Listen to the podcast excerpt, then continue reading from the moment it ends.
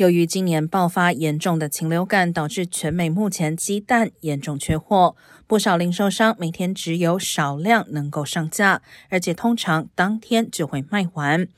受到禽流感影响，全美四十六个州今年共扑杀超过五千万只鸡，不仅导致鸡蛋短缺，在通胀压力下，缺货也使得蛋价进一步上涨。消费者物价指数显示，鸡蛋价格约为去年同期的一点五倍，而专家称，鸡蛋生产量可能要数个月后才会恢复正常。